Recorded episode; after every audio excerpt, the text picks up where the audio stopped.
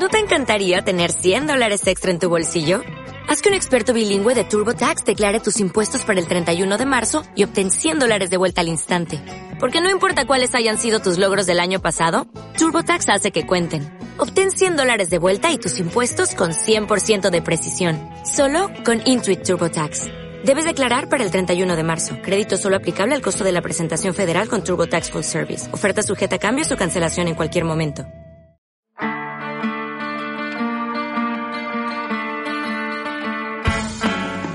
Archivos feministas. Archivos feministas. Hilando memorias y conversaciones entre amigas.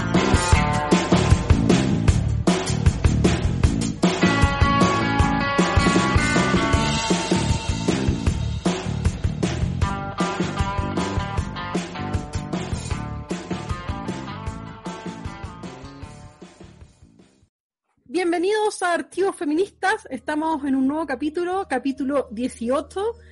Es un gusto poder saludar a todas las personas que nos escuchan y especialmente a ti, Mari. Mari, ¿cómo estás hoy? Hola, hola. Hola, Panchiva. Y hola a todos quienes nos escuchan en este nuevo capítulo de Archivos Feministas. Les damos la bienvenida. Le damos la bienvenida a nuestros oyentes de la radio Manuel Rojas, que nos escuchan a los sábados a las 9 de la noche. Y hay quienes nos escuchan por Radio Humedales los miércoles a las 6 de la tarde. Y también le mandamos un abrazo a la gente que nos escucha por streaming en Evox y en Spotify.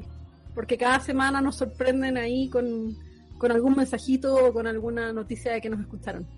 Y nosotros los vemos en las estadísticas y sabemos que están ahí, queridos. Hoy escuchas. ¿Te parece, Panchiva, que pasemos a nuestro comentario de actualidad y que sigamos utilizando nuestra campanita, que ya va en camino de ser un clásico? Sí, me parece súper, Mari. A ver, eh, dale con la campanita. Yo, yo parto. Podemos ir al cine, podemos ir a comer, podemos salir a pasear, podemos ir a comprar al mall, podemos entrar al supermercado, podemos caminar por un montón de lugares, pero seguimos en toque de queda. Marzo, abril, mayo, junio, julio, agosto, septiembre, octubre, noviembre y casi es ya diciembre y seguimos en toque de queda. El horario ha cambiado, se ha ampliado, ha crecido un poquito, pero es absurdo pensar que una medida como esta tenga que ver de verdad con el coronavirus y no con otras formas de organización de la sociedad y de represión y de control de la población. Es inaceptable que sigamos en toque de queda y tenemos que seguir insistiendo en que estamos indignados con el toque de queda. Tenemos que seguir mirando, enojándonos y pensando en torno a lo injusto y a lo radicalmente absurdo que resulta esta medida y a la urgencia de que sea revocado. No más toque de queda en Chile, que el ministerio se haga cargo de la pandemia de, de verdad y no poniendo medidas que tienen que ver con otras cosas. Sí, Panchiva, estoy muy de acuerdo contigo. O sea, ya vamos a llegar a fin de año, seguimos en toque queda también. Es decir, que hay regiones que están en toque queda que es mucho más temprano que en el caso de las zonas que están desconfinadas, que es a medianoche, pero hay otras regiones de Chile que están con toque queda a las 8 de la noche, por ejemplo. Entonces, no podemos seguir en esa situación a justificación de la, de la, de la pandemia, ¿no? Ya es evidente que esto no tiene que ver con la pandemia. Bueno, yo quiero comentar eh, que es un caso que habíamos comentado ya hace algunas semanas atrás. Voy a seguir el hilo lo más breve posible. A, raíz del, del, de este caso de abuso policial del joven que fue lanzado al río Mapocho, esto fue en la ciudad de Santiago, eh, como en alguna de las primeras protestas en este contexto de, de pandemia. Ese caso, la investigación la lleva la fiscal Jimena Chong y ella además, y que lo habíamos comentado, fue amenazada. Y esas amenazas en su momento fueron subestimadas por algunos sectores políticos conservadores y de derecha. Hoy día ya se sabe quiénes fueron.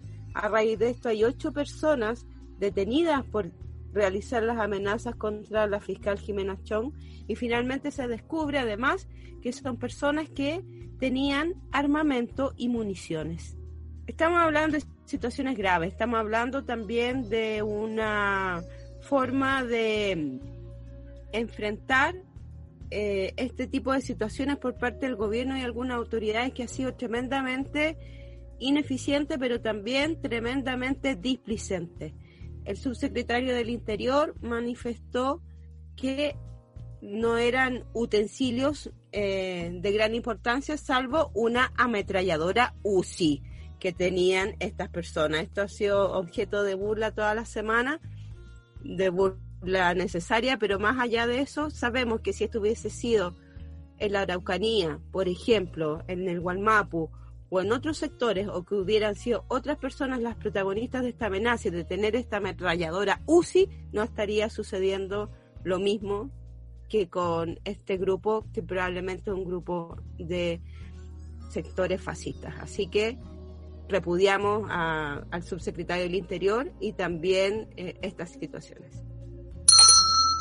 Oye, Marisilla, dos minutos, un minuto y medio, es casi lo mismo, así que no pasa nada. Por esta vez está bien porque era súper importante poder discutir sobre esto y tenerlo a la vista en el programa. Vamos a seguir atentas al avance de las investigaciones y a todo lo que surja en torno a este caso. Y ahora vamos a pasar nuestros viajes en el tiempo para imaginarnos el mundo desde un lugar más feliz que nos invite a encontrarnos y a pensar en otros lugares y en otros tiempos con feministas que queremos.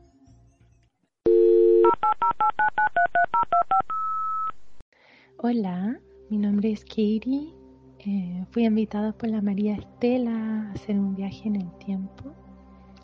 Quiero saludar y agradecer a la María y la Panchiva por este maravilloso proyecto de los archivos feministas que eh, permite encontrarnos y pensar en otros mundos cuando empecé a pensar en, viajar en el tiempo, me hizo difícil pensar en una sola mujer feminista con quien me gustaría encontrar.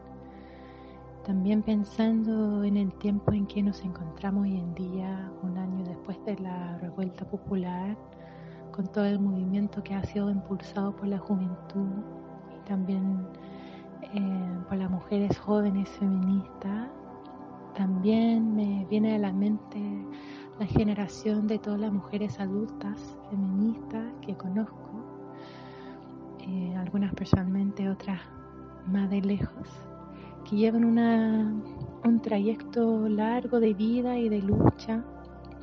Pienso en lo interesante y bonito sería volver atrás a conocerlas en su juventud, conocerlas en su acción, conversar con ellas sobre sus anhelos, sus maneras de relacionarse entre ellas, eh, cuáles son los temas y las acciones que las impulsaron a organizarse, cuáles fueron sus aprendizajes en esa etapa inicial.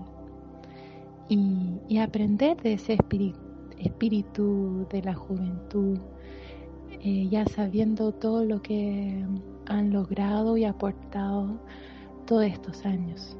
Y traer ese conocimiento de su conversación y observación de su actuar a hoy en día para nutrirnos y, y, ayudarnos a orientar en el camino por donde queremos seguir avanzando. Y creo que hay mucho valor en conocer y acuerpar las historias que nos forman colectivamente y también valorar esa sabiduría intergeneracional que nos da aliento, perspectiva y visión.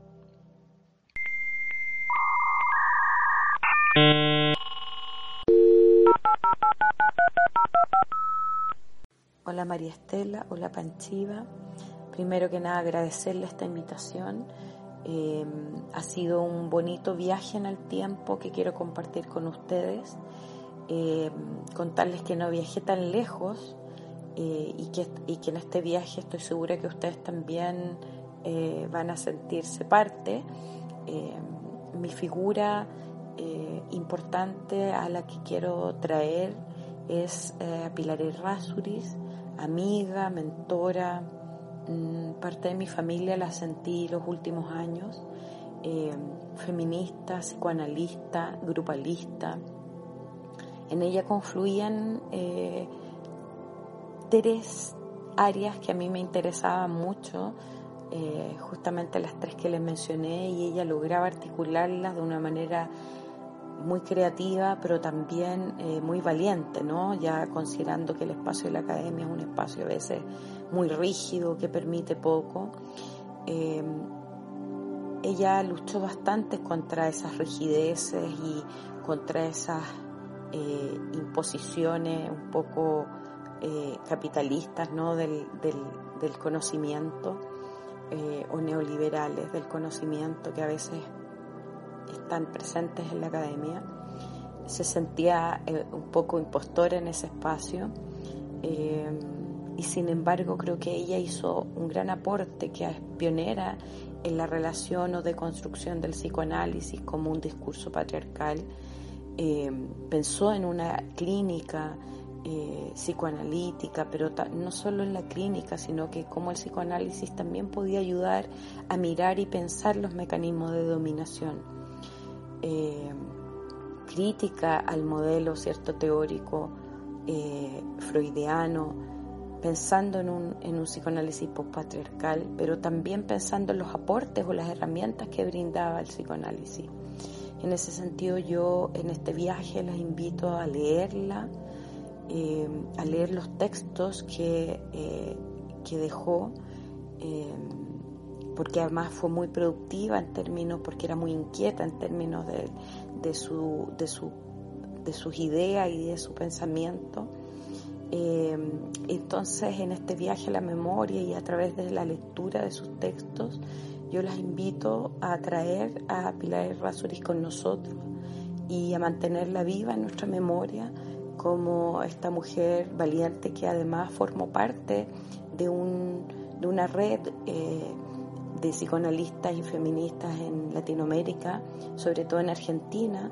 Eh, por eso el acercarnos a ella también nos acerca a otras mujeres importantes que han hecho un gran aporte y que han peleado además por un psicoanálisis latinoamericano, ¿no? feminista y latinoamericano, como es el Foro de Psicoanálisis y Género del cual Pilar formaba parte. Eh, ahí creo que es súper importante traer entonces a Deborah Tajer, Irene Mebler, Mabel Burín, Juan eh, Carlos Bonowitz, Ana María Fernández, Eva Givert, eh, todas mujeres eh, que han hecho un gran aporte y un espacio el cual Pilar valoró mucho, se sentía como en su casa en el foro y mm, de algún modo sentía también que ahí era que ese espacio valoraba, había valorado más su trabajo que lo que acá en Chile hemos hecho. Yo creo que en alguna medida ha sido así.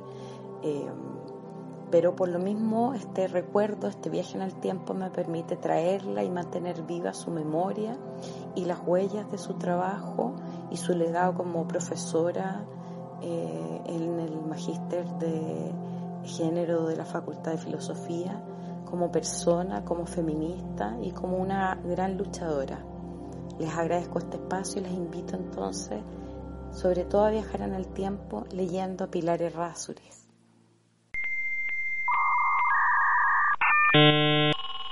Agradecemos los viajes en el tiempo de esta semana.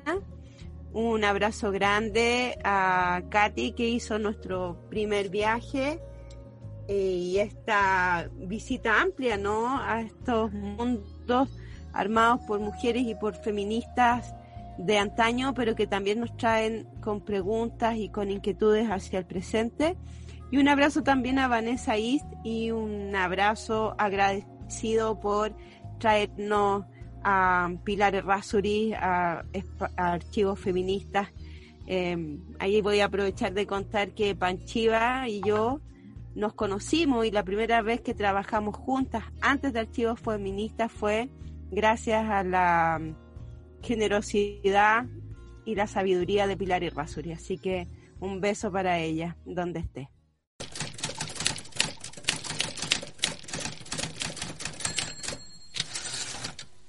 Llegamos a Tensionando nuestros archivos, nuestra sección de lectura en la que cada semana compartimos un nuevo texto y le damos una revisión al estilo archivos feministas. Escribir es una operación de riesgo, una aventura imprevisible, una posibilidad de fracasar y perder. Así parte el texto que vamos a leer hoy, que es un artículo aparecido en la revista Badebec el año 2016, escrito por Valeria Flores, que se llama La intimidad del procedimiento escritura lesbiana sur como práctica de sí. Valeria Flores es una teórica feminista lesbiana que se identifica como una lesbiana masculina y que trabaja desde las teorías queer, que vive en Argentina y que es una escritora bastante prolífica. Muchos de sus textos se pueden encontrar en internet y la verdad, entre todos los textos de Valeria que yo he leído, este es el que por lejos se lleva a mi corazón. Así que estoy feliz de poder compartirlo y comentarlo hoy día en Archivo Feminista. Cuando leí este texto por primera vez, me acuerdo súper bien, eran días fríos todavía de septiembre en Santiago y la belleza que contiene este texto me, me atravesó por completo. Fue, fue necesario parar de leer un par de veces solo para disfrutar y quedarme con algunas de las palabras antes de seguir. Entonces me demoré varios días en poder leer este artículo que en realidad es corto. Y alguien dice como, oye, pero qué exageración, si en realidad lo puedes leer en una hora o en un par de horas. Pero sí, a mí me tomó creo que dos o tres días poder terminarlo porque en realidad necesitaba esos espacios entre, entre frase y frase. Mari, ¿tú lo habías leído o era nuevo para ti? No, es nuevo para mí, yo no lo había leído. Creo que había leído algún otro texto de Valeria Flores, pero no este. Así que agradezco harto también el haberme acercado a, este texto gracias a Archivos Feministas y, a este ejercicio que hacemos de comentar eh, semana a semana. Sobre el texto hay varias cosas que me gustaron mucho y que me y que me llamaron la atención, pero creo que me sucede un poco lo que dices tú de que siento que necesito volver a leerlo, porque igual está lleno de imágenes y de em, textos, de, de, ideas, en realidad que me parecen súper potentes, pero que, em, que creo que no soy tan capa como para poder eh, rescatarlas desde una sola lectura, en realidad, porque, porque está lleno de muchas figuras, ¿no? Y de muchas posibilidades que me parecen tremendamente importantes en este gesto de pensar eh, desde el sur, que es algo que me parece que está muy em, marcado explícitamente eh, dentro de dentro del texto, ¿no? Eh, me gustó mucho una idea que dicen en alguna parte del texto que, que habla de que mm, de alguna manera hemos estado también eh, embarcados o estamos embarcados en genealogías de saberes que han sido sometidos, de saberes que son y fueron y todavía son colonizados, ¿no? Entonces, ¿cómo este ejercicio de escribir como y de escribir como un acto político como un acto poético también, eso me gustó mucho. Rompe de alguna manera el colonialismo, pero, pero lo rompe en la medida de que también descolonizamos nuestra escritura y abrimos nuestras preguntas, ¿no? Y permitimos, nos permitimos hacernos preguntas que nos son incómodas. Eso me pareció eh, muy potente, muy potente en términos de poder mirar desde ahí esta violencia en el conocer y en el saber que también ha, sido instalada por el por la experiencia colonial, ¿no? Y, por esta este otro tipo de violencia como es la violencia epistémica. Eh, creo que ahí hay una serie de posibilidades en este texto que, se abren, pero también me gustó mucho que se abren eh, de esa manera, como posibilidades, como modos, como preguntas, como, como caminos posibles que, que, pueden ser tomados, pero que también en mi interpretación de alguna manera renuncian a, seguir como aquellos caminos seguros de escritura, de las formas de hacer política, eh, de pensarse también eh, desde el sur, porque es un pensarse también desde, desde la complejidad, ¿no? Y desde la complejidad poética política, ¿no? Eso me parece muy interesante. hasta ahí me quedaría en mi primera aproximación a, a, este, a este texto. Panchiva, ¿qué, ¿qué, más quieres comentar? Me parece interesante tu lectura, Mari, y, viste, a mí me pasó eso, como, como de no poder leerlo de una sola vez. Está, es interesante eso, como a veces un texto que es corto nos puede invitar a, a acercarnos a él de manera un poco difusa o por el lado o no sé, de formas no tan convencionales. Me gusta me gusta en general la escritura del, o sea, me gusta mucho la escritura de Valeria, es una autora que leo mucho, trato de leer todo lo que encuentro, pero este texto yo decía al principio que, que se lleva mi, mi corazón y que es mi, mi favorito, por esta posibilidad que tú decías de abrir los horizontes desde donde podemos pensar y pensarnos, y ese pensarnos es a la vez individual y colectivo, ¿no? O sea, no es un texto que no busca cerrar posibilidades para acercarnos a los conceptos, es un, un texto que tensiona la idea de lo lesbiano como una identidad, por ejemplo, y lo lleva a un horizonte en que se puede usar para abrir lo político desde perspectivas que son viscerales, pero que al mismo tiempo permiten la modulación de mapas y de itinerarios que son políticos, que ponen en relieve la sexualidad, que desarticulan los espacios de lo clausurado y que tensionan el género hacia lugares nuevos, permitiendo crear con otros formas de estar en el mundo que sean productivas. Yo sé que esa palabra es complicada y que nos puede llevar a lugares horribles, pero en este sentido, lo digo pensando en un sentido de lo productivo, que nos permita romper los espacios eh, tradicionales desde los que podemos pensar quiénes somos y que, que, juegue con la potencia del lenguaje, perdón, estoy muy, muy en onda espinosa esta semana, pero eh, que, pueda abrir y, y, pensar desde una perspectiva de, potencia y de, de fuerza así imparable eso que sabemos sobre nosotros, eso que estamos dispuestos a decir, eso que estamos dispuestos a pensar sobre los lugares desde los que nos posicionamos y, con quiénes y cómo construimos mundo. Entonces sí, esa idea de la poetización de la que hablabas tú, también es interesante, ¿no? Para poder pensar qué hacer con el lenguaje, hasta dónde podemos llevar el lenguaje, cómo podemos hacernos cargo de la escritura, porque es un texto sobre escribir también, ¿no? no es solamente un texto sobre la vida o sobre la política lesbiana, sino que es un texto sobre los modos en los que la escritura se transforma en una política nueva, en una política que transforma el lenguaje y que con esa transformación del lenguaje apuesta también por transformar el mundo y por transformarnos a nosotros mismos en ese contacto con, con, con el mundo y con los otros. Entonces me, me, me encanta, me, me hace pensar en un montón de cosas justamente porque esa preocupación por la escritura y por los afectos que se generan en la escritura y en los activismos, eh,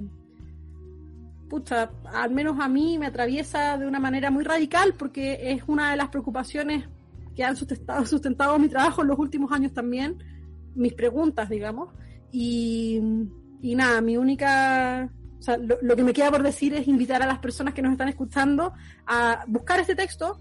Vamos a dejar un link directo a la revista Badebeck para que las personas lo puedan descargar y, que lo lean porque está realmente interesante y bonito. Sí, Panchida, me parece súper interesante ahí lo que, lo que estás comentando. Eh, a mí me gustaría agregar, antes de que pasemos a leer una cita del, una partecita del texto, que también me interesó mucho cómo plantea el ejercicio de escribir para ella como, como vivir, ¿no? Como, como un continuo, como, como parte de, de su impulso vital, que entendí yo. Entonces, eso me pareció súper interesante en términos de no generar como estas divisiones, ¿no? Como, como entre ser y escribir. Y también en plantear la, la escritura como, como una práctica política, que también es o puede ser anticapitalista, antipatriarcal, anti-heterosexista, eh, antirracista, anti no binaria, dice ella también. que aparece en el texto. Eso me pareció muy interesante. Y también otra idea que está, que quizás no es de las que sale más largo, pero que a mí me interesó mucho, que hablaba como cuando se habla de un nosotras, ¿no? Y de que mm, como esos nosotras implican un deseo de, comunidad, de, de armar colectivo, de esta política afectiva, como lo tratamos de, de llevar a la práctica, pero mm, para tener una vida vivible o una vida más habitable, que es algo súper importante, pero también como ese ejercicio a la vez o esa misma comunidad que deseamos, que imaginamos, que tratamos de construir, muchas veces también nos, desarma, nos aniquila, es también donde peleamos, donde nos conflictuamos, donde nos tensionamos, donde eh, a veces sentimos dolores también, ¿no? Entonces, esa, esa realidad o esa tensión permanente en la que estoy pensando ya en los feminismos o, en los espacios de, de actuancia, eh, política, social, eh, cómo están también permanentemente marcados por eso y me, pareció súper interesante cómo lo explicita y también el, en términos de poder pensarlo y poder pensar qué hacemos con eso. Creo que al final es un desafío, ¿no? Como, como seguir insistiendo en eso y, y tratar cada vez de que sea menos, menos doloroso, ¿no? Voy a leer un pedacito del texto? Ay, Mari, espérate, antes de que leas, solo quiero decir que me gustó mucho tu reflexión y que me, me interpela directamente. Así que muchas gracias por compartirla con nosotros. Ahora puedes leer tranqui tu parte. Excelente. Bueno, acá va esta, esta parte del texto, este texto de Valeria Flores.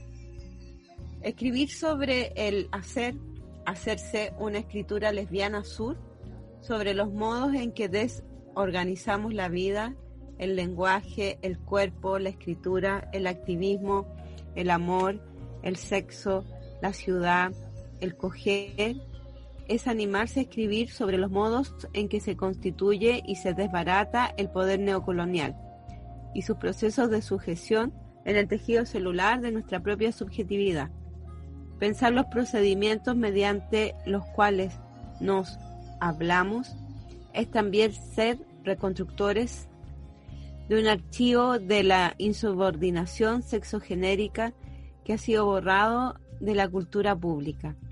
No sabemos lo que puede una escritura, no sabemos lo que puede una escritura desde el sur, no sabemos lo que puede una escritura lesbiana, un ritual de no saber cómo desgarro de la complicidad con los modos presentes y dominantes del pensamiento, de la transparencia tecnomediática del mercado y el reglamentarismo de la legitimidad académica institucional, sin la pretensión arrogante de fundar una consigna, una teoría o un nombre propio, sino con el ánimo de explorar una posibilidad incierta, plegada en nuestras condiciones de vida y en las lenguas que la soportan y habitan.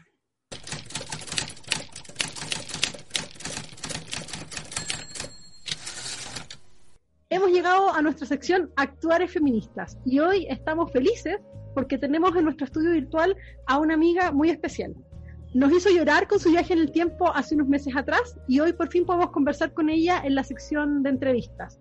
Vamos a hablar con Julia Rojas Vázquez, que nos acompaña hoy en Archivos Feministas. Julia, hola, ¿cómo estás? Bienvenida a Archivos Feministas. Muchas gracias por aceptar esta invitación y venir a hablar con nosotros. Hola Panchiva y María Estela, ¿cómo están? ¿Cómo han estado estos días pandémicos? Bien, gracias, un gusto tenerte. Gracias por aceptar la, nuestra invitación. Julia, nosotros siempre le pedimos a nuestros invitados que eh, se presenten. Esa es la primera es la primera propuesta que tenemos para ti hoy día también. Por favor, cuéntanos un poco de ti, preséntate como tú quieras y eso. Cuéntanos un poco de ti y preséntate como tú quieras. Me voy a presentar cortito para que podamos darle a la chachara ya. Eh, yo soy Julia Rojas Vázquez, soy hija de Liliana, nieta de Leontina. Eh, soy eh, una sobreviviente del trabajo para el Estado chileno, para este Estado criminal. Y, mm, y, estoy en una, tengo 46 años de edad, voy a cumplir 47, y estoy planeando cambiar mi vida, darle un giro radical a mi vida. Así que me, me, encuentro muy mm, así como adolescente en los 46, pero no adolescente, joven, porque adolescente es adolecer como adolecer de algo. Eh, y claro, me estoy como tirando al vacío como les contaba en la previa, pero contenta de eso, contenta de tomar decisiones para cuidarme a mí misma. Así que mm, eso, de profesión asistente social, feminista de super chica y orfebre eh, por placer y por la depre, porque por la depresión llegué a la febrería, y madre humana de Mao, eh, un gato muy pariente feminista también, muy con la parentela feminista, eh, y de la chacha, que la chacha muy conocida también como gata feminista. Así que aquí en esta, en esta casa y la familia de esta casa ha participado mucho de los archivos feministas.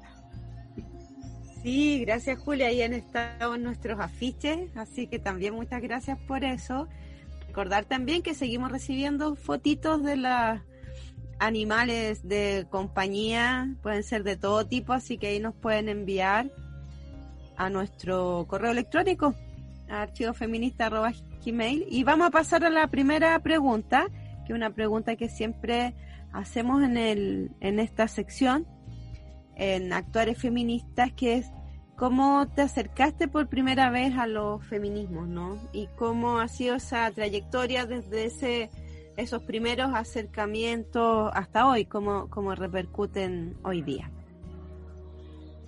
Eh, sí, bueno, yo, yo me hice feminista, yo, o sea, yo creo que uno se va haciendo feminista en el, en el transcurso de su vida, es algo que nunca acaba de, de experimentar cuando decide serlo y nombrarse desde ese lugar. Em, en la universidad, cuando estaba estudiando mi segunda carrera, yo estudié tres años biología y me retiré de biología eh, y me cambié a trabajo social, a servicio social, que en el transcurso de la, casi al final de la carrera cambió de nombre, en fin.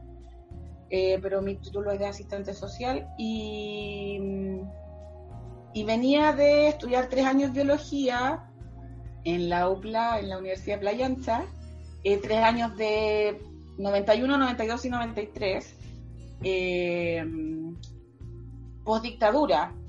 Entonces casi no se estudiaba, prácticamente se protestaba todo el tiempo, nos tomábamos las universidades y yo era súper chica y estaba súper ultra hiperpolitizada. Eh, entonces en algún momento eso me pasó la cuenta y decidí cambiarme de carrera.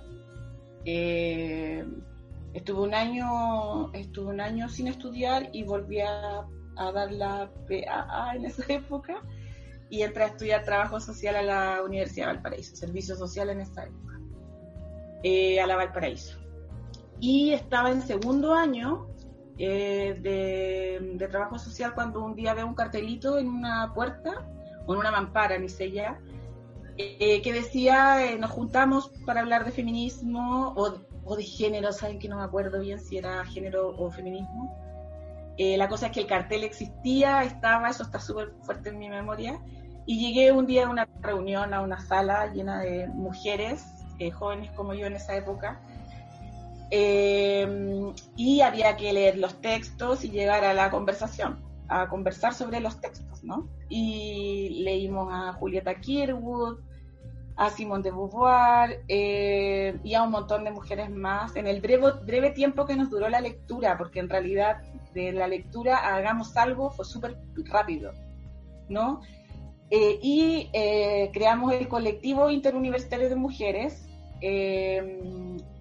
invitamos a otras mujeres que estaban en la misma que nosotras eh, a reunirse en una federación de estudiantes de la Valparaíso en esa época y llegaron minas de todas partes y de, todas las universidades. Valparaíso es una ciudad universitaria, entonces llegaron mujeres de todas las universidades, incluyendo la sede de la Universidad Santa María que está en Quilpué. entonces que estaba en Quilpué, pues ya ni sé si todo eso existe. Entonces, de ahora hay muchas más universidades, en fin. Eh, pero todas las universidades tradicionales estaban representadas por mujeres que crearon sus propios núcleos en sus universidades y de ahí empezamos a hacer muchas cosas juntas. Eso duró como un año, más o menos. Y, y de eso pasamos a vincularnos como a la, a la orgánica feminista de Valparaíso, que habían varias ONGs, estaba la Casa de la Mujer y había una ONG que nos acogió a nosotras que se llamaba El Telar eh, y que nos eh, formó prácticamente porque nos invitaba a talleres, a encuentros, nos vinculó con mujeres trabajadoras, con las mujeres de los sindicatos. Eh, entonces comenzamos a hacer vida feminista porque íbamos a los encuentros locales, íbamos a, a las manifestaciones todas juntas, siempre éramos muy pocas, por lo tanto nos conocíamos todas, nos ubicábamos y, y claro, para mí ese acercamiento al feminismo fue una cosa como súper natural porque yo, yo siempre pensé que, mm, que, mi, que, mi, que mi vida de alguna manera no era entre comillas común y corriente porque yo venía de una familia donde había una mamá que tenía dos hijas, que los papás estaban medio ausentes, medio presentes, pero estaban. Pero nosotras siempre vimos a mi mamá hacerlo todo, siempre vimos resolverlo todo, desde la economía familiar hasta eh, la construcción de la casa, resolver eh, cosas estructurales de la casa, por lo tanto nunca sentí que eh, hombres y mujeres pudieran hacer las cosas de manera distinta o diferenciadas. Y es cuando sales al mundo eh, de tu casa protegida sales al mundo, te das cuenta que no, porque el mundo está jerarquizado y, que hay cosas que son de mujeres y de hombres y empiezas a ser muy criticada cuando o hablas mucho o hablas más fuerte o tienes ideas o en fin. Eh, y como yo había estado haciendo vida universitaria muy politizada, me encontré muchas veces con, esa crítica, eh, desde la machorra hasta las peleas con, con los líderes eh, políticos en la universidad, entonces eh, eso me marcó mucho. Entonces cuando yo llegué al feminismo yo dije así como esto era, así como había, había un lugar donde yo, donde mi forma de, ser y de pensar y de actuar era, era obvio, era lógico, o sea, yo era feminista. Entonces de allí a formarme, a leer, a, a, identificarme, a ponerme como la camiseta y todo eso, eh, fue súper fácil. Y, no dejé de hacerlo hasta el día de hoy. A veces tengo más rabia y enojo con el feminismo y otras veces eh, lo vivo más placenteramente, pero, pero he, vivido una vida feminista. Son como más de 20 años de que salí de la universidad. Oye, Julia, qué, qué interesante eso y qué bonito apropiarse de la vida feminista. porque, porque sí, pues pone, pone las preguntas por los feminismos en un lugar que que se sale de, de, de, la afuera, digamos, y que lo atraviesa todo, que construye todo el mundo a partir de, de eso como un eje que es mucho más que una identidad, que es mucho más que, que una cuestión política entendida en términos tradicionales, sino que es una forma de estar en el mundo. Y, ya, yo no sé, yo siempre cuento esta historia, pero, pero yo, yo, he sido parte de esa forma de estar en el mundo porque si, si yo soy feminista hoy día, una feminista que, que ama los libros y que, tiene una relación tan, tan, tan directa con la teoría, en el sentido de que, de, que es lo que me interesa pensar, o sea, me interesa pensar el feminismo desde la teoría, es en parte también gracias a ti y gracias a tu generosidad de, de, ese, de ese día que me prestaste, que yo nunca lo olvidaré, de unos libros sin conocerme, eh, que me, me, nos encontramos ahí en el vivo positivo y tú me los pasaste para que los fuera a fotocopiar a donde yo quisiera y después te los devolviera. Y eso fue súper súper lindo. Y además me, orientaste en mis lecturas así que eso siempre lo agradezco y, quería decirlo. Em, quería decirlo no solamente porque estás acá sino también porque por esta idea de una vida feminista como una forma de entender que, que nuestras formas de estar en el mundo tocan a otros y esas, y esas formas de tocar a veces son son radicales, salvan vidas y generan posibilidades de apertura que, que, de repente no nos imaginamos hacia dónde pueden ir. Entonces, muchas gracias otra vez por eso, pero también por, la, por, todos los aprendizajes que se desprenden de, de esa acción.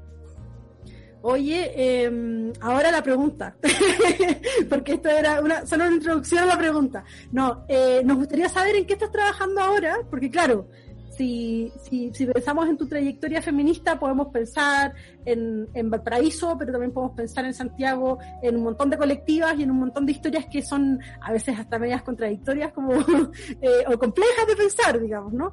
Pero es lindo eso. Y también podemos pensar en, el aborto, en la marcha del aborto, en un montón de cosas eh, diferentes, entonces cuéntanos en eso, en qué estás ahora, en realidad.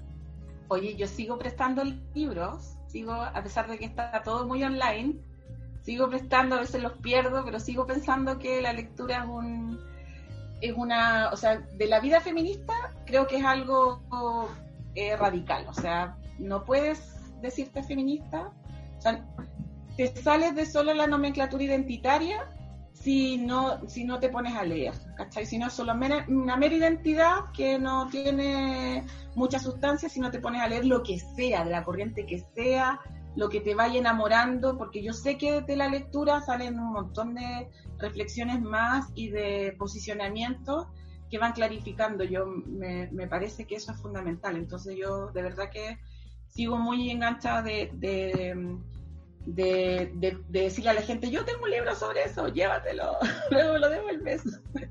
eh, eh, bueno, yo trabajo para el Estado, pero mm, mal, así que ya me estoy yendo, no quiero hablar mucho de eso. y eh, salvo cosas bonitas que pasan en la pega, eh, sobre el ser feminista, que igual eh, siempre es importante recalcarlo. O sea, yo trabajo con niños, niñas y niñes, y efectivamente el ser feminista me ha ayudado a enfrentar la intervención social, porque es lo que yo hago. Yo trabajo en primera línea de intervención de la gestión de programas sociales y el ser feminista a mí me ha ayudado muchísimo a, tomar, a considerar eh, la cercanía con la gente y sus problemas de otra manera. O sea, yo de verdad, eh, a mí me ha servido como ese, em, esa humanidad del feminismo, a ver a las personas de otra manera y sé que eso a mí me ha, em, gratificado también que las personas me escuchen, me entiendan.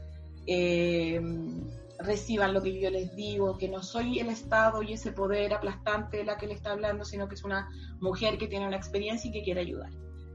Eh, y desde el activismo, yo hace mucho rato que estoy en una, o sea, desde los años, yo diría mediados de los 2000, que soy parte de una colectiva eh, de mujeres que se llama Las Sueltas, que tiene que tiene una historia particular porque somos mujeres que nos salimos de otras organizaciones, que éramos representantes de eh, entidades en grandes organizaciones o grandes así como aglomeraciones de feministas y nos salimos de esos lugares en algún momento y formamos un colectivo propio y decidimos hacer nuestra, nuestro activismo feminista sin vincularnos mucho como con el gran feminismo chileno porque igual quedamos un poco chata de peleas, rencillas, dime y direte y, todos los juegos de poderes que ahí hay, yo me he salido de los encuentros, yo fui a uno que otro y ya no voy más, ¿cachai? Porque de verdad que me agota toda esa cosa como eh, política mal. Y, mm, y las colectivas feministas las sueltas lo que más hace es eh, gestionar apoyos para ayudar a las mujeres a abortar de manera segura. Hoy día. O sea, eh, gestionamos recursos para apoyar a esas necesidades concretas de las mujeres eh, que llegan por redes que no eh, llegan por redes de mujeres de otras mujeres profesionales que nos conocen eh, y que son mujeres que muchas veces no tienen el acceso ni a internet ni a la universidad, o sea, no han ido a la universidad, son mujeres normalmente trabajadoras, muy precarizadas que no llegan por las redes formales. hemos, hemos además hemos sido capaces como de, darnos cuenta de cuál es nuestra, nuestro, la gente que acude a nuestra, nuestra red de apoyo. Eh, y bueno, y juntas hemos, eh, eh, pensamos, hicimos en algún momento muchas cosas escritas, boletines, videos, temas de violencia y eso, pero hoy día estamos abocados solo a eso. Y todas son trabajadoras, las que están en Chile del sector público y las que están en el extranjero, académicas y, otras pegas. entonces eso es lo que, lo, lo que sigo haciendo, yo soy una como de la cara como visible de esa colectiva. Eh, y, nada, pues este año hemos tenido más, más dificultades para todo, pero hemos seguido eh, activando en eso. Y estoy en otro grupo eh, que se formó después del estallido o en el estallido, en la revuelta social, me gusta más decir a mí, en la revuelta social, que es un grupo de, amigos que fuimos varios, pero nos quedamos tres ahora, eh, que no es un, grupo feminista, pero es un grupo eh, de diversidad en realidad, habemos tres personas, y estamos terminando de hacer un, manual eh, para colaborar con el proceso constituyente. Eh, lo estamos terminando, cuando mm, lo terminemos seguro se los voy a hacer llegar. Es un manual hermoso porque parte como de toda la discusión que en algún momento tuvimos eh, de lo que era posible posterior al estallido. Yo estoy, yo estoy bien así como afectada por todo lo que ha ocurrido. Entonces he puesto hartas energías en ese, en ese manual. Es un manual de educación popular eh, que parte con, donde nosotros decimos que nos interesa analizar unas ciertas nociones sobre la política, el poder, eh, sobre lo que significa el poder popular, eh, y, y proponemos una serie de actividades para que las personas que quieran acudir a un encuentro, realizar un encuentro y quiera conversar sobre el poder popular, lo pueda, lo pueda realizar ya sea desde 3, 4, 5, 10, 100 personas, las que quieran. Eh, no está hecho pensando en, la realidad digital. vamos a tirarlo de manera digital porque todavía no contamos con plata para publicarlo como en papel, pero está hecho para, la gente que se atreva a reunirse, a conversar en, directo, porque sabemos que no todas las personas eh, tienen la facilidad de reunirse en la virtualidad, ¿cachai? Eh, la mayoría de la gente que está precarizada se reúne igual con la mascarilla y en la sede estamos pensando en estas personas y en esas personas que además solo llegan a buscarlas para el voto y que muchas veces ni siquiera saben por quién votar, ni cómo votar, ni por qué van a votar. Y no digo con eso que sean personas ignorantes o qué sé yo, sino que la vida no les da para, para informarse más o ser más críticos, y estamos todos muy reventados. Entonces está pensado eso, como es un manual es súper bonito, súper bonito, pero más tiene unas ilustraciones preciosas. Eh, pero está hecho para que las personas que quieran iniciar una discusión sobre, sobre la constituyente y, e ir más allá sobre construir poder popular, eh, se reúnan y, y, puedan conversar con un material súper eh, cercano y puedan conversar sobre las cosas que, que esto de la política nos convoca, ¿no? En eso he estado yo, queridas amigas. Interesante, Julia, ahí mientras nos contabas, y, como mencionaste también la educación popular, como parte de lo que están, como están trabajando este, manual, eh, quería preguntarte por eso, por, porque quizás quienes nos escuchan, quizás no, no sé si para todas las personas es tan cercana la, la educación popular, entonces preguntarte por eso, eh, por también si, si ves cruces con el feminismo y la educación popular, eh, cómo ha sido ahí desde tu, desde tu experiencia y por, qué es importante también esta, esta tradición que en América Latina también es es súper larga y tiene muchas potencialidades, pero tampoco es parte de los discursos hegemónicos. Muchas veces queda como bastante mm, en segundo plano, ¿no? Sí, eh, nosotros quienes, quienes, quienes comenzamos a hacer este manual entendí, entendemos la educación popular como el proceso de educarnos entre nosotros mismos. Y creo que, eh, y creo que el feminismo, o sea, de hecho, yo he intentado hacer mi parte del proyecto eh, con una mirada feminista, pero sin decir nunca feminismo, a pesar de que los ponemos como, como grandes temas, ¿no? Eh, y sin decir nunca género ni nada de eso, sino intentando que eh, toda, todo eh, toda nuestra mm, propuesta esté siempre implicada con, hay otros que quieren participar, hay otros que quieren hablar, piensa cuando, cuando qué pasa con los niños gritando, si los podemos integrar a la conversación o hacer que ellos hagan una mini plenaria de ellos, eh, en fin, así como cruzándonos de, de, de una especie de igualitarismo, ¿no? de, comunes, de, comunes que nos encontramos para eh, conversar estos temas que nos afectan y que nos van a afectar mucho más en la medida que se vaya acercando eh, la época politizada que se nos viene pronto, que ya, que ya viene, ya hay, hay primarias mañana.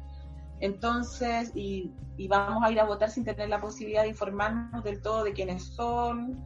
Entonces, eso. Eh, y sí, pues, o sea, para mí el, el, feminismo tiene todo que ver con la educación popular. O sea, yo me acuerdo, recuerdo, me acuerdo de cómo se le criticaba a las feministas llegar a las poblaciones a decirle a las mujeres cómo tenían que vivir su vida de mujeres cuando y después irse en, en México yo estuve estudiando en México y Chiapas y mucha gente me decía o sea las feministas vienen acá a decirnos eh, cómo tenemos que cuidarnos traen sus condones y no sé qué y, y, no les importa eh, lo que pensamos nosotros eh, bueno lejos de esta o sea uno puede decir ah no eso está equivocado las feministas no somos así o decir ah hay algo que se lee del feminismo, que también eh, se lee bien patriarcal y por lo tanto a mí no me interesa esa mirada. Me interesa que efectivamente la gente pueda verse como iguales y con capacidades de discusión. Pero, esas, pero hay muchas diferencias en esas discusiones. Hay gente siempre que sabe más, que habla más, que tiene la capacidad de incidir en los discursos del otro y hay gente que eh, se queda callada, escucha, opina poco, pero que tiene mucho que decir. Y en ese sentido, la educación popular es súper potente porque nos pone a todos como iguales, con capacidades de enseñar como de aprender. Entonces, eh, usamos esa mirada que es súper sencilla, pero que es súper potente, porque estamos llenos de expertos con todo. Entonces, todo el mundo quiere ser experto en. Entonces, en el fondo, romper esa lógica, eh, romper esa lógica de que nos bajen las ideas, que nos bajen las propuestas, que nos vengan, sino que más bien como eh, hacernos cargo de que, ese poder popular existe, no se ha acabado, no es una consigna, eh, lo hemos visto, hemos sido capaces de exigir cambios y podemos hacer más. Entonces, y claro, pues todo, toda esa consigna que yo digo es también muy propia del feminismo. Me acordé justamente hablando de, este cruce, o sea, de pensando en este cruce entre educación popular y feminismo, me acordé que cuando yo estaba en la universidad justamente, una de las cosas que hacíamos en la ONG El Telar era mm, juntarnos con otras mujeres desde em, esta inquietud por el feminismo y además el Telar nos daba todos los espacios, entonces muchas veces había que una que otra facilitadora de algún tema en particular, ¿cachai? Y podíamos todas conversar eh, libremente. Normalmente los temas eran salvajes, porque me acuerdo haber asistido a un, a un conversatorio sobre las madres, así como nuestras madres, y era terrible porque salíamos todas así matando a la madre y, como hablando de todo lo que, de toda esa, mm, de alguna manera, ese esa relación compleja eh, que tenemos eh, generalmente con nuestras madres en ciertas edades, que, hacemos ciertas diferenciaciones, que no queremos ser como ellas, eh, o que les criticamos, en fin, muchas cosas, ¿cierto? y, nada, salían cosas tremendas, y era entre que hacíamos role-playing entre nosotras, y nos decíamos las cosas las unas a las otras pensando que era la mamá, era heavy y éramos, eh, no, ahí había alguna mujer que podía mediar si es que algo se, se salía de control o había un desmadre, pero en realidad éramos puras mujeres intentando eh, ser, eh, sacarnos esas culpas, sacarnos esos rollos, esas cargas y a colaborar, ayudarnos entre nosotras para ser, para ser mejores feministas, ¿cachai? Entonces era, yo creo que hay mucho poder allí en, en la acción colectiva. Oye, Julia, y ahora quiero em, quiero llevarte al pasado. Queremos llevarte al pasado con, con la Mari, porque claro, nos contaste lo que estás pensando hoy día, pero queremos llevarte a dos lugares. Primero, a que nos cuentes, por dos razones, ¿no? Primero, porque sigues trabajando temas de aborto, entonces preguntarte por la campaña, ¿te acuerdas? Yo amo Miso Postol, eh, I love Miso, eh, todo muy chic, Y, eh, y eso nos va a llevar a hablar de la marcha del aborto, de la primera marcha, del 25 de julio, etcétera. Y también preguntarte por Vivo Positivo, por tu paso por Vivo Positivo, porque ahora tenemos un tema súper importante que pensar como país con el VIH y las formas en que el ministerio está reaccionando frente a, a la pandemia del VIH, a la pandemia y al VIH, pensando en que no se están entregando las dosis que está recomendando la OMS, pero también pensando en, que han surgido activismos jóvenes súper potentes en torno al tema. Estoy pensando en el SEIDI, por ejemplo, que, es el Centro de Estudiantes Viviendo con VIH, que son que son super power y que esta semana, por ejemplo, sacaron unos, unos afiches maravillosos que decían como a tu discurso le falta virus, a tu feminismo le falta SIDA, ¿no? Eso no sé si los viste. Entonces, quizás por ahí tensionar, eh, tensionar esas cosas y pensar en, esta, en estos dos lugares como anclajes para, para insistir en ciertas formas de pensar los feminismos y de pensarnos como activistas feministas a partir de esos dos espacios, ¿no? Porque es verdad, o sea, al, feminismo de, en Chile le falta, le falta virus, le falta SIDA, y a eh, y también a, veces nos falta más amor por el miso, ¿no? más, una, una, intención más radical en torno al aborto y a los discursos que tienen que ver con eso como acción directa, digamos. ¿Qué nos mm. podéis contar ahí? Bueno, yo mm, me vine a Santiago a raíz de mi pega en vivo positivo. O sea, yo eh, a mí me llegó la, la, la, información de una de la necesidad de una profesional que hiciera el trabajo de asesoría metodológica eh, para esta ONG, que era la, la ONG que trabajaba en SIDA desde las personas viviendo con VIH. Han, habido muchas, hay muchas organizaciones que trabajan VIH desde distintas orientaciones, pero esta agrupaba a las personas viviendo con VIH. Y eso para mí era, yo llevaba haciendo un activismo en, en Valparaíso en ciertas organizaciones. Eh, de, personas gay y, y, sale esta posibilidad porque además era, era asesoría metodológica y había que tener como formación en género, eh, porque había que ayudar principalmente a armar el área de género y asesorar a la Sarita, que era la persona que eh, estaba a cargo del área de género del, del positivo. Y, y, nada, me quedé en ese trabajo, me vine eh, me vine a Santiago, me traje toda mi vida para acá y nunca más me fui de Santiago.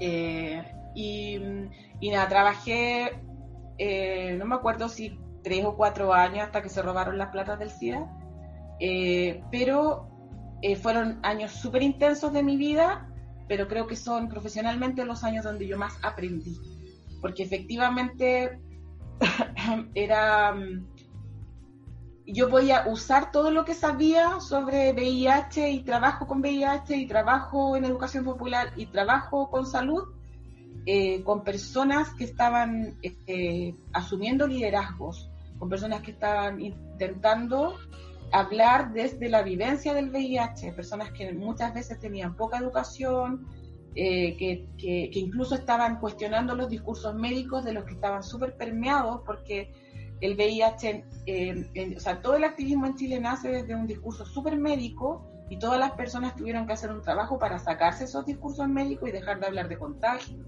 y empezar a hablar de transmisión y, y, idear y, elaborar una política pública, porque yo creo que la ley de VIH y la política en VIH, no sé cómo estará hoy día, estoy alejada de eso hoy día, pero son unas construcciones que son muy particulares en Chile la ley del VIH es una única ley hecha con, participación popular. Es la única ley que en Chile que tiene participación popular y que logra salir, porque hay otras leyes donde se ha intentado participar y que no han salido nunca. Pero, pero la ley de VIH es una ley que donde participa la ciudadanía, las, las personas afectadas con VIH, y sale y se mantiene una ley por lo demás que por mucho tiempo, o sea, que, financia todo el medicamento, que yo creo que también puede, por ahí puede estar el cuestionamiento, como en este país todo lo que es gasto, o sea, todo lo que es inversión social se considera gasto, entonces em, siempre van a querer estar tratando de no pagar los medicamentos porque la ley dice que tienen cobertura universal. Y esa es una, una una, una, una cosa muy especial que tiene esa ley, porque no todas las leyes en el mundo tienen esa cobertura universal de los medicamentos, estés en FONASA o estés en una ISAPRE. Eh, y así, un montón de, todo el, tema de la voluntariedad, de que la persona tiene derecho a decidir si quiere contar, si quiere hacerse el test o no, incluyendo las mujeres embarazadas. Eh, todo eso la contiene la ley porque está elaborada con las personas que vivían con VIH. Entonces, fue una, fue una experiencia muy potente de trabajo que duró muy poquito para mí, para mi, para mi propia experiencia vital, pero que, donde aprendí muchísimo.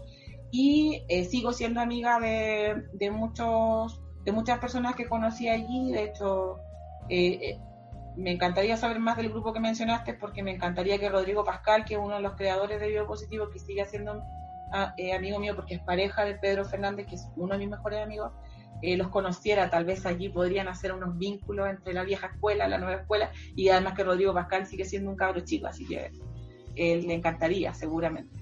Entonces, eh, y nada, pues como yo me quedé en Santiago, me involucré con, un, con, con todo el activismo, o sea, intenté, eh, voy a decir alguna cosa así medio, medio pelambre, ¿no? Pero, intenté vincularme al feminismo santiaguino, me costó muchísimo, ya conocía algo de eso en Valparaíso. De hecho, a mí me entrevistaron para, el, para un documental eh, y no salí, no aparecí, porque la, compañera que me entrevistaba me dijo que yo trabajaba para los hombres que le pegaban el virus a las mujeres. Entonces, eh, justamente, claro, yo, obviamente le di, le, di mi opinión y era que efectivamente uno, muy mujer será, pero siempre sabe con quién se acuesta o intenta saber y por último asume después, pucha, yo fui consintiendo esa relación, o sea, no es que te peguen el virus, ¿me entiendes? Entonces, uno siempre tiene la posibilidad de ejercer alguna acción de cuidado y si no, asume esa situación y si no, es de plano una, una, una situación sin consentimiento, sin información, pero que no es que te peguen el SIDA, o sea, era, era muy brutal como lo ponía. Eh, entonces, en ese tiempo, muchas, muchas feministas en Santiago no veían con buena cara al biopositivo, por lo menos en el año que llegué, porque luego las cosas en cuatro o cinco años cambiaron.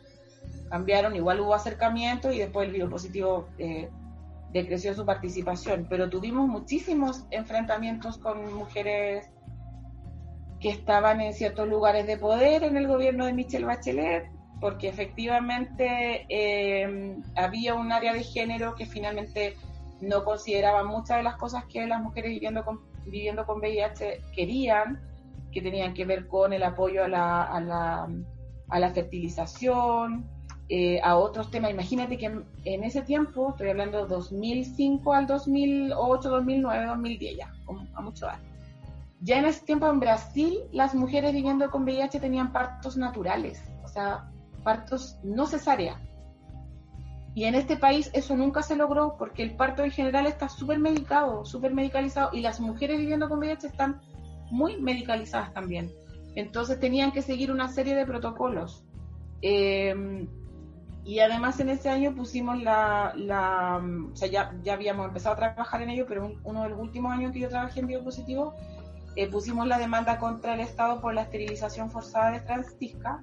Y claro, eso también nos trajo bastantes complicaciones.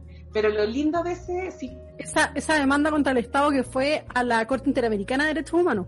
Sí, exactamente, esa demanda que fue a la Corte Interamericana y que se ganó y creo que la creo que todo lo que el resultado de eso se ha visto muy en lo privado, no, no ha habido ninguna acción como pública de, desagravio a la Francisca. Y, y mira, de las cosas que me has acordado, pues yo ya tengo, trabajo hace rato para el Estado, entonces me había como olvidado de toda esa experiencia. Y, claro, era una experiencia muy interesante porque nos peleábamos básicamente con todo el mundo. Entonces, para pelearse con todo el mundo hay que ser un, clan bien así como... Eh, bien eh, compacto, ¿no? O sea, hay que tener ideas muy similares y, era una, una, pega muy, muy energética. Y ahí lo que yo traté de hacer, que, que en términos personales fue una experiencia muy bonita, fue eh, eh, ingresarle feminismo a la mirada de género que tenía el vivo positivo y, y la Sarita que no se decía feminista, terminó diciéndose feminista y trabajando con, con las feministas muy de manera muy, reconocida y de, y de, manera muy empoderada, que es algo que yo me atribuyo como parte de mi proceso de coaching de la Sara. Así que eh, te adoro, así como la adoro hasta el día de hoy, que ya no me quería mucho cuando yo llegué al bien positivo, pero porque claro, era la, la nueva asesora y, y tenía que eh, estar siempre ahí al lado de ella y, principalmente apoyándola y tratando de que la pega no saliera todo bien. Y Miso. Eh, y bueno, como me vine a ir a Santiago, me vinculé con colectivas en Santiago. Eh, me fue muy difícil. Eh, tra trabajé harto rato para la. O sea, trabajé, digo, en colaboración ¿no? con La Rompiendo el Silencio, parte de su equipo editorial en la revista, que sacaban en papel. Y mmm, me vinculé también al MUMS en ese momento y me emparejé con la Angélica y con la Angélica, así como pasé la corta, eh, y dos amigos más armamos la colectiva Maraca Pobladora, que nace a raíz de también de encuentros eh, de educación popular con la elaboración de fanzines eh, en, en directo, una jornada de trabajo, se trabajaba en colectivo, se elegían los temas, se armaba el fanzine, salía el fanzine y se ocupaba otra jornada para multiplicarlo nada más. Y eh, así nació Maraca Pobladora. Y en ese trabajo con Maraca Pobladora, que fueron varios encuentros y varias, eh, varios fanzines editados de manera artesanal, eh, entre eso y alguna acción de activismo, aparece el Yo Amo Miso conversando sobre cómo, cómo quitarle como la carga negativa al activismo por el aborto, ¿no? Porque porque venía haciéndonos mucho sentido, o sea, venía resonándonos mucho mal así el, el, el discurso en ese momento, que hoy día ha cambiado harto, pero el discurso del momento que un aborto nunca es bueno, que siempre, que siempre es negativo, que es traumático, que no sé qué, que, que ese discurso ha cambiado gracias al misotrol, al misoprostol. Entonces, eh, y en ese momento empezamos como a ir eh, como, maneras como de despenalizarnos a nosotras mismas, a nosotros mismos, nuestros cuerpos, de tanta penalización y de, tanto, de, de, de, tanta censura respecto de lo que hacemos con nuestros cuerpos, ¿cachai?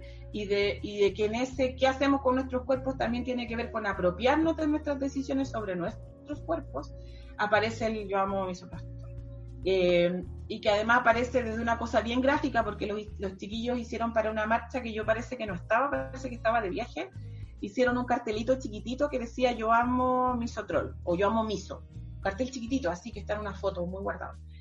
Y yo dije, oye, que súper potente eso, así como hagámoslo en grande, así como, y, y, agreguémosle las dosis y las pastillas y no sé qué, y ahí empezamos a diseñar esa, esa campaña que las sueltas la financiaron. Eh, con platas que tenían en ese momento, que teníamos en ese momento, financiamos a esta otra colectiva chiquitita que quiso hacer esos afiches y poleras y los y los los las cositas estas que se ponen aquí, las chapitas.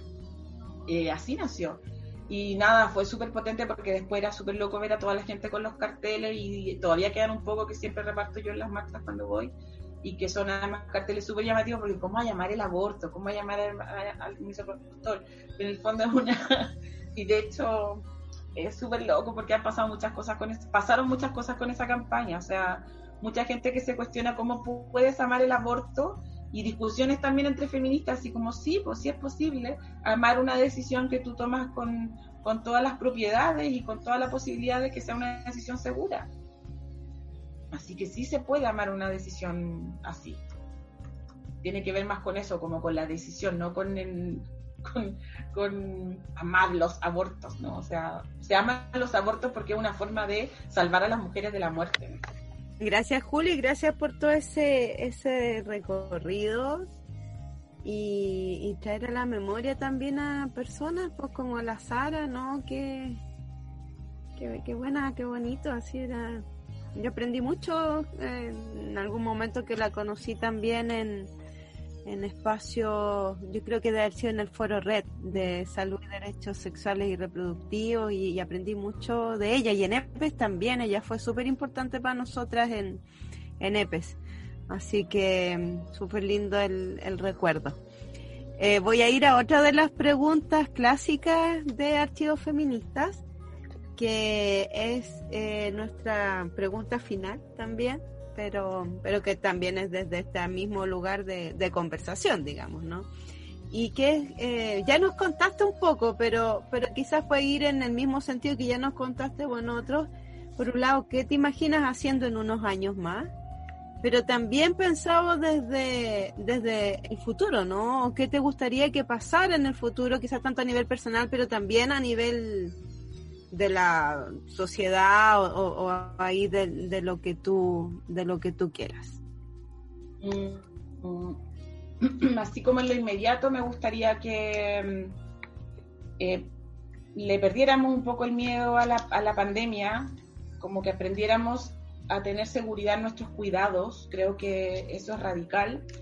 Eh, creo que es súper fundamental cuidarse, pero creo que también es súper fundamental eh, intentar eh, apoyar a la gente que está en la calle luchando por, yo insisto, en recuperar la democracia, porque la hemos perdido definitivamente, sobre todo en el último año. Están haciendo con nosotros lo que quieren.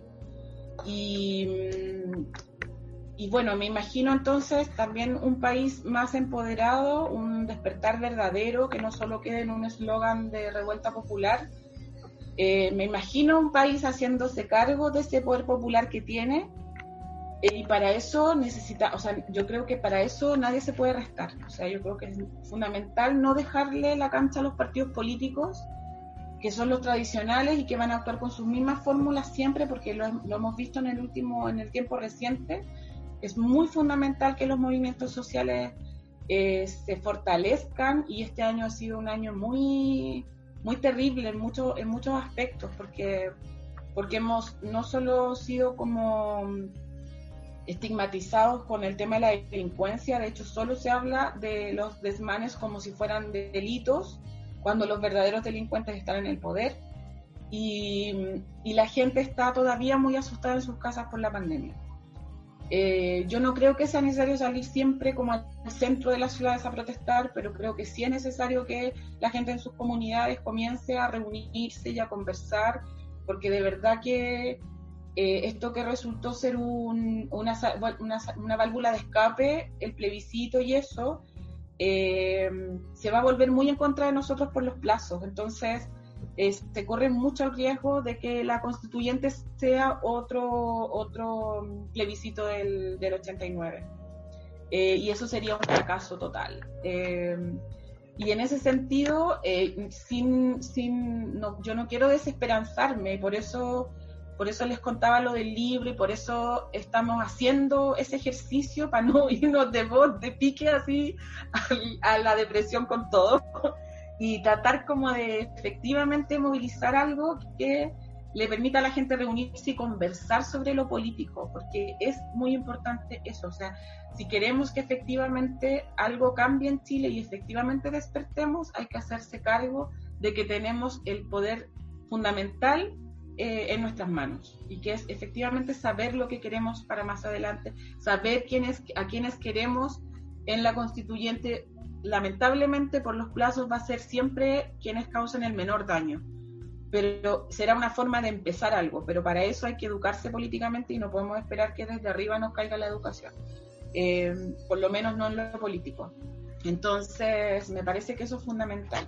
Así que yo espero que, o sea, muy pronto tengamos listo nuestro librito y lo podamos hacer circular y podemos, podamos también generar conversaciones a partir de ese pequeño y humilde texto que, que está muy bonito y que, y que propone justamente eso, pues como ejercer, eh, encontrarse para ejercer el poder popular. Oye, Julia, qué bacán. Mira, yo estoy encantada de haber podido conversar contigo acá. La Mari está aplaudiendo sin micrófono porque no podemos hacer ruidos al mismo tiempo en Zoom. Uh, pero, pero sí, expresar la alegría completa del equipo.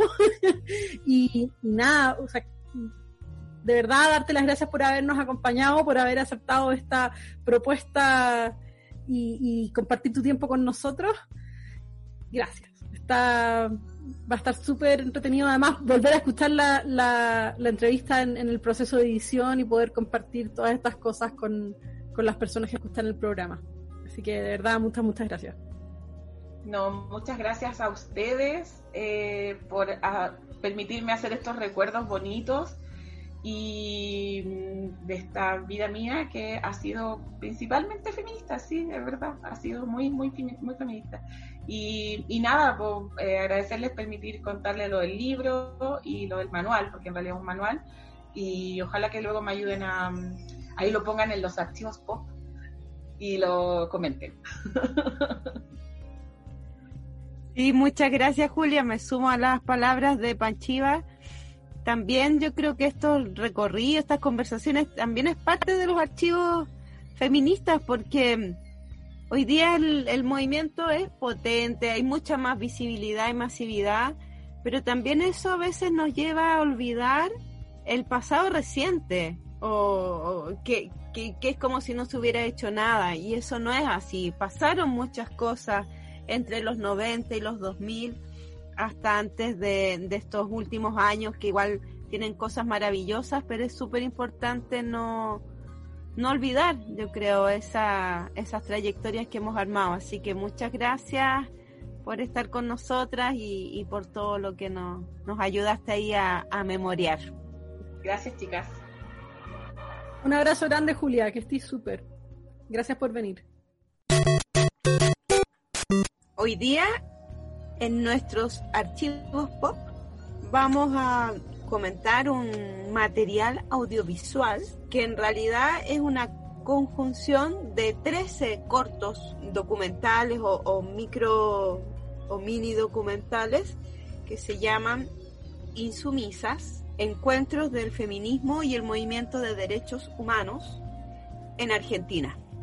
Esto es parte del trabajo que se hace desde un espacio, un espacio de articulación que se llama Memoria Abierta. Es un proyecto de memoria abierta. Pueden buscar eh, memoria abierta en, Google, es memoriaabierta.org.arg, que es también un espacio en el que hay una debate y, una, y un trabajo por eh, rescatar por, por, y por compartir archivos y archivos vinculados a la historia reciente de Argentina, a la historia reciente particularmente en relación a la defensa de los derechos humanos, pero también al cruce y a, lo que sucedió y sucede con los o con algunos movimientos sociales. En ese contexto, eh, este proyecto eh, Insumisas es súper interesante. Em, en él, por ejemplo, están involucradas personas como Alejandro Berti, que tienen una larga trayectoria en el, en el trabajo de en torno a las luchas por la memoria, podríamos decir y que en estos 13 cortos, a partir, que están articulados a partir de algunas palabras, como palabras que, a mí me parece que funcionan como ideas fuerza y como ideas fuerza muy interesantes, se van presentando distintos momentos de confluencia entre los feminismos en Argentina y el movimiento de derechos humanos, particularmente con eh, Madres de Plaza de Mayo. Principalmente aparece Madres de Plaza de Mayo línea fundadora. Y también otros movimientos como movimiento piquetero o eh, movimientos vinculados a partidos políticos, eh, movimientos también más recientemente que el capítulo 13 es vinculado también a la lucha por la despenalización y aborto libre en Argentina, que ha sido, ¿no es cierto?, está, que ha sido conocida como la marea verde, que probablemente lo que más se conoce hoy en día, pero en eso también este proyecto Insumisa me pareció muy interesante porque muestra esta trayectoria histórica más larga y además muestra a activistas que vienen desde distintas tradiciones. Por ejemplo, sale hablando quienes trabajan en historia o en memoria, seguramente conocen a Elizabeth Yelin, sale hablando Elizabeth Yelin, por ejemplo, en un, en un par, o las feministas de ATEM, que es una de las organizaciones con más trayectoria feministas en Argentina, como Marta Fontenla, entre otras, ¿no? Y también muchas mujeres vinculadas al, al mundo de los derechos humanos, vinculadas a Madre Mayo. Y a mí una de las cosas que me parece más interesante es ese cruce, porque son espacios que hemos tendido a ver como separados. Incluso las luchas por los derechos humanos hemos tendido a verlas por separado, como que por un lado están los derechos de las mujeres, los derechos de las personas que trabajan, eh, los derechos vinculados, no sé, a otras problemáticas específicas, y por otro lado, las luchas por la memoria y que se han dado en América Latina a raíz de las transgresiones a los derechos humanos y toda la etapa de violencia política de Estado por las dictaduras del, del Cono Sur y de otros países de la región. Entonces ahí hay un cruce que yo no me hubiera imaginado, por ejemplo, que aparece en el, que, en el capítulo 13, como también desde el mundo de Madres de Plaza de Mayo hay particularmente una dirigente de ellas que, que estuvieron, no sé, desde los años 90 y antes abogando por el aborto y hoy día también. Y eso son cosas que a veces no, no miramos, que son cruces que no imaginamos. Así que eso es algo que a mí me pareció muy interesante de este, de este proyecto. Panchiva, ¿qué, qué opinas tú?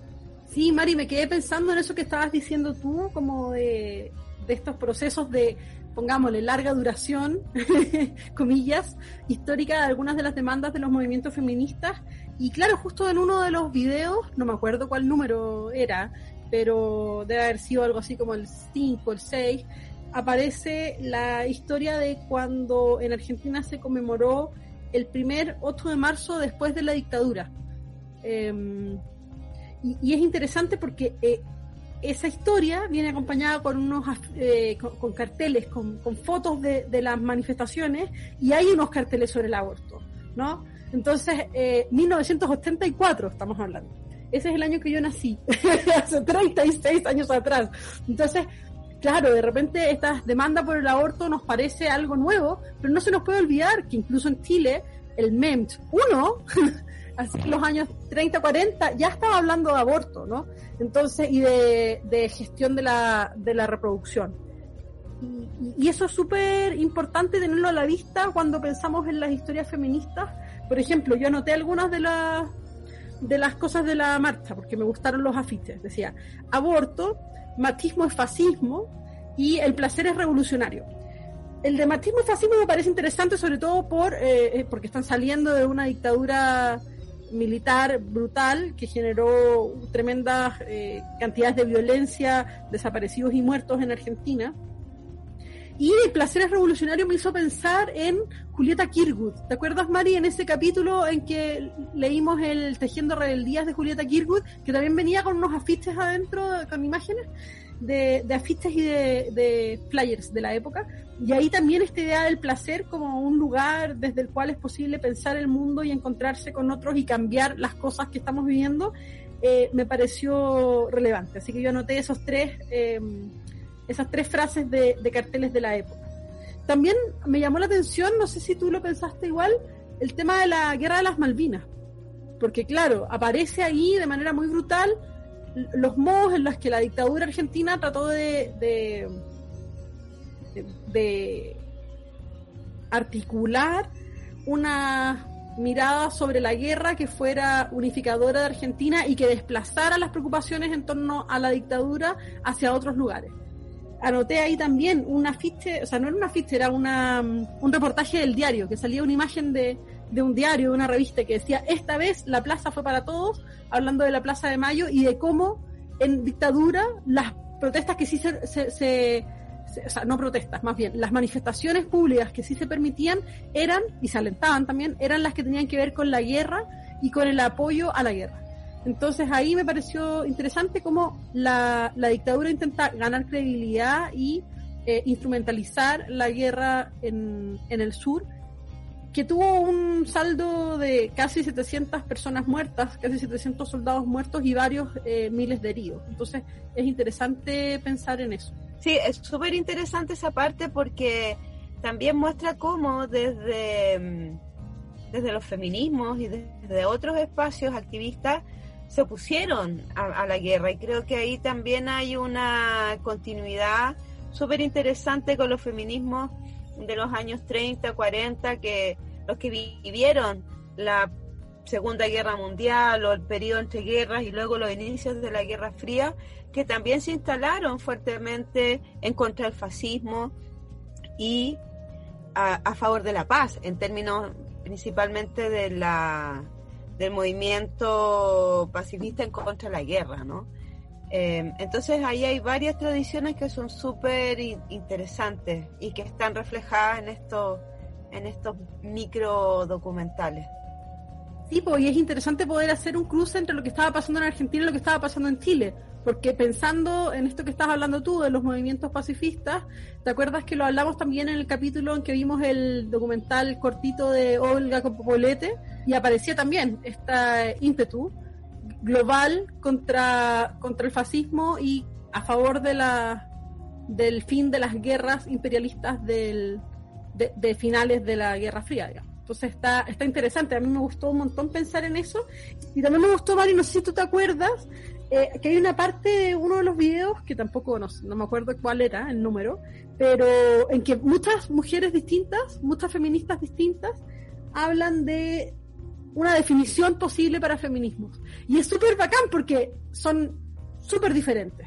Entonces ahí tenemos de nuevo esta cuestión de que el feminismo es un concepto amplio que se puede tomar de muchas maneras, que se puede pensar de muchas maneras, que no es una identidad necesariamente o no es únicamente una posición identitaria, digamos, sino más bien es una forma de estar en el mundo y de interpelar el mundo, de dejarse interpelar por el mundo y, eh, y que aborda muchas cosas. O sea, para algunas va a ser la revolución, para otras va a ser un lugar al que no se vuelve, eso me gusta mucho, para otras va a ser eh, poner en discusión cuestiones de la vida social y de la vida humana, eh, va a ser un ejercicio de construcción, va a ser liberarse de todo tipo de explotación o em, va a ser una lucha colectiva subversiva que, que, es cuestionadora y que es constante. Por ejemplo, no sé, esas son las que yo anoté.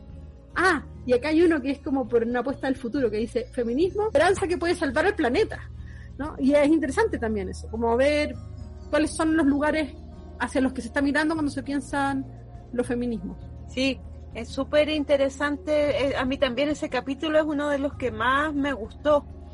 Ese episodio, cómo van, eh, cómo se articula esta definición, esta definición que hemos dicho que consideramos que nunca está acabada en realidad en torno al feminismo y cómo se articula a partir de distintas voces y también de voces de mujeres que vienen desde distintas organizaciones y de distintas experiencias, ¿no? Eso es otra cosa que yo encontré súper interesante, como cómo se muestran tensiones también y estas tensiones permanentes entre eh, cómo se define y se vive la autonomía, la militancia también en algunos casos en partidos políticos o en otros espacios, esa tensión también está reflejada permanentemente y de alguna manera cómo han tratado de enfrentarla, ¿no? Ahí aparecen también fuertemente los encuentros nacionales de mujeres en Argentina, em, entre otras experiencias, ¿no? Y ahí también como la idea de em, generar asambleas por consenso, por ejemplo, de mm, eh, abrir la participación, por ejemplo, siempre a militantes de partidos políticos, pero sin que eso implique instrumentalización. Cómo se van generando esos procesos y esos equilibrios, me parece que es súper interesante. Eh, quería decir algunas de las palabras que anteceden los episodios, porque también creo que dicen mucho, ¿no? Que es Em, respirar, resistir, proponer, juntarse, em, celebrar, rechazar, ocupar, legalizar, ¿no? Y invitarlas, invitarles a que vean em, este, esto, estos documentales de este proyecto de memoria abierta que está coordinado por Alejandra Berti y Verónica Torras y está en YouTube Así que, pero aparece también una película con el mismo nombre y otros registros, así que ahí pueden ponerlo como Insumisas Argentina o Memoria Abierta Insumisas y lo van a, lo van a encontrar. Sí, no se lo pierdan, está súper interesante. Vamos a dejar el link en la descripción del episodio en Evox y Spotify para que lo puedan tener a la mano.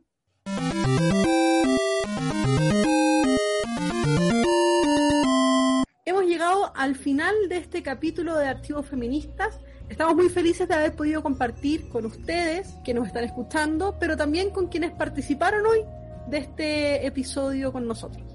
Le damos las gracias especialmente a Vanessa y Katy, que fueron nuestras amigas que viajaron en el tiempo y que nos invitaron a pensar en esta ruta difusa de los feminismos posibles en la historia. Mari, también aprovecho para despedirme de ti y mandarte un abrazo grande desde acá. Que tengas una buena semana. Gracias, gracias Panchiva. También un abrazo grande para ti. Agradecerle también a Julia Rojas Vázquez que nos acompañó en la entrevista. Y quiero también mandarle de nuevo un saludo, aunque ya no está de cuerpo presente, a la Pilar Rasuris que estuvo en el viaje en el tiempo. Así que un besito para ella. Y nos despedimos.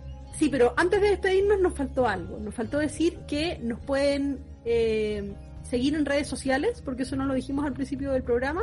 Pueden seguirnos en nuestro Instagram, arroba archivos feministas, y también en nuestra fanpage de Facebook, que es Archivos Feministas. Y nos pueden escribir si quieren contactarse con nosotros a nuestro correo archivosfeministas.gmail.com. También nos pueden mandar fotos de sus animalitos para que sean parte de nuestras campañas de los domingos por la mañana. Chao, chao. Chao.